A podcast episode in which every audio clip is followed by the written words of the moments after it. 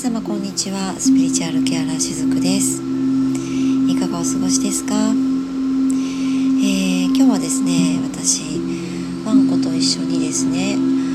の山の方にお散歩に行ってきました、まあ、山登りではないのでですね比較的、えー、もうアスファルトの上あるいはもう舗装された、えー、山道ですね。簡単な山道をそうですね。30分ぐらいかな歩いてきました。というのもですねあのもう外は非常に暑くて、はい、普段散歩しているあのコースは、まあ、川があったり農道の中をね歩くことができるのですごく気に入ってはいるんですけれどもこの時期ですね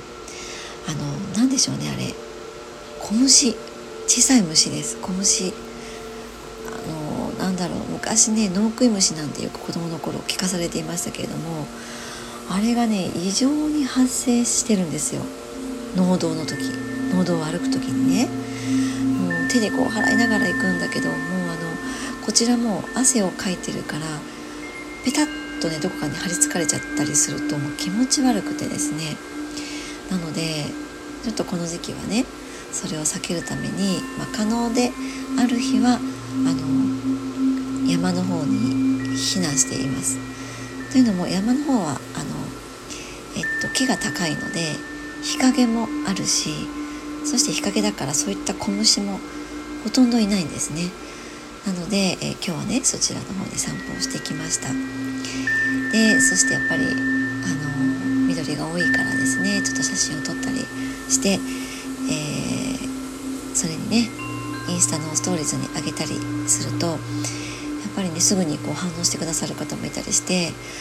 あのマイナスイオンをありがとうなんて言ってねコメントくれて、ね、私も非常に嬉しかったりします。あの何気なくねパッと上げるストーリーズなんですけれども普段その例えばこう山に行けなくってもそういった画像を通してでもやっぱりそのエネルギーって届いたりするんですね。そんな風に受け取ってくださる方がいてそういうふうにこうアクションを起こしてくださったりするとやっぱりそのアクションを起こしてくださった方のプラスのエネルギーっていうのもまた私に返ってきたりしてあのそこでもねエネルギーの循環が起こったりするのでやっぱりね非常にありがたいなと思っていたりします。でまあ今日ねお話しするのはパワースポットにね行く時の注意点っていうことでねお話ししようと思うんですけども結局のところ私が今日行ったその山っていうのも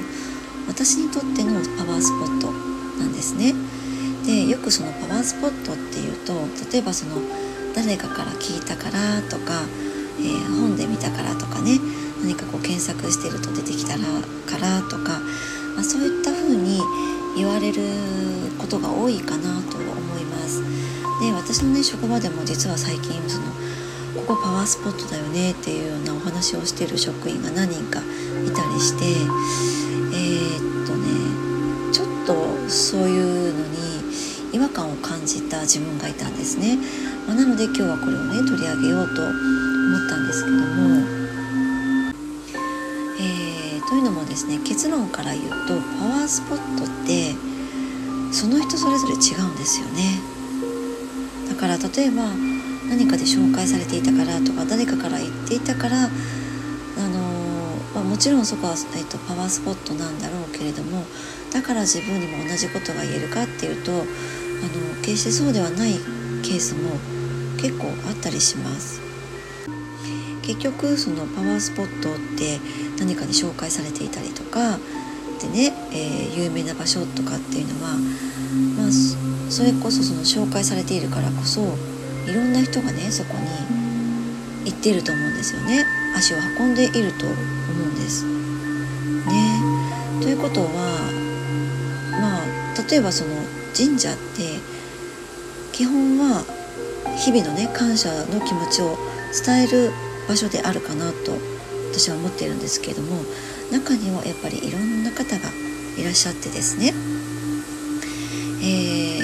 それだけじゃなくってそのとにかくね何とかしてほしい的な願掛けっていう感じでねそういう感じで足を運んでいる人もいると思うんですでやっぱりその気持ちとか溜まってる思いっていうものもそこで、えー、吐き出していって置いていってでね、まあ、その場所で、えー、すっきりするっていう方もいらっしゃったりするんですね。目には見えないけれどもそういったその人々が落としていったっていうものを吸ってしまうっていうのは実はね敏感な方であればあるほど結構あったりするんです。で、まあ、お参りに行った後に、まあ、もしくはねその現地に足を踏み入れている時に急にね肩の辺りが重くなったとかですねなんかこう頭痛がしてきたとかね気分が悪くなったりとかねめまいがあったりとか、まあ、そういったのっていうのは、まあ、それらをこう吸ってしまってるっていうことなんですね。まあえっと、家に帰った後にそういったのになってしまうっていうのも同じです。で、まあ、これはそのこの場所がね決してねいいとか悪いとかそういうことではなくてどういうことかっていうとそのね場所の浄化能力の話かなと思うんです。浄化能力が今どうなっているかっていう話かなと思うんです。だからそのねいろんな意識がまあ、落ちているとしてですねでそれがま浄化されないままの状態の時に、まあ、敏感な自分がこう訪れたりするとそれを拾ってしまった吸ってしまったっていう、まあ、そういった、あのー、ことになっているのかなと思うんですね。でもまあこういったねもしことがあって自分がそういう体質だなって思い当たる方っていうのはやっぱり、あのそこはね強化していく必要があるかなと思いますし、えー、防御していくことは大切かなと思うんですね。えー、自分自身が強くなっていくのはどういうことかっていうと、まあ、こういったものを跳ね返せる力それがあるっていうことです自分のことに自分にねその常にいいエネルギーがあってで、えー、自分のことをちゃんと保護するっていうことができていると、ま、そういう落ちているものっていっぱいあります。パワースポット以外にもね、まあ、でもそれらも拾わなくなる。跳ね返せる力があるっていうことなんです。で私もこれまで経験した中でねあのいろいろとねここでもご紹介をさせていただきましたけれども同じね例えばその神社であってもそのすごくねなんかそこに足を踏み入れただけで、えー、しんどくなるような場所もあれば、まあ、何ともないねむしろこうエネルギーに自分も満たされていくみたいに、えー、感じる場所も同じねそのたくさん神社がありますけれども神社というところで、話をまとめて言ってみてもそういうふうに違いがあるわけなんですよね。でこれもやっぱりその場所の浄化能力かな能力かなと思っています。こういったことってね目に見えないことなので、まあ、信じがたいことかもしれないですけども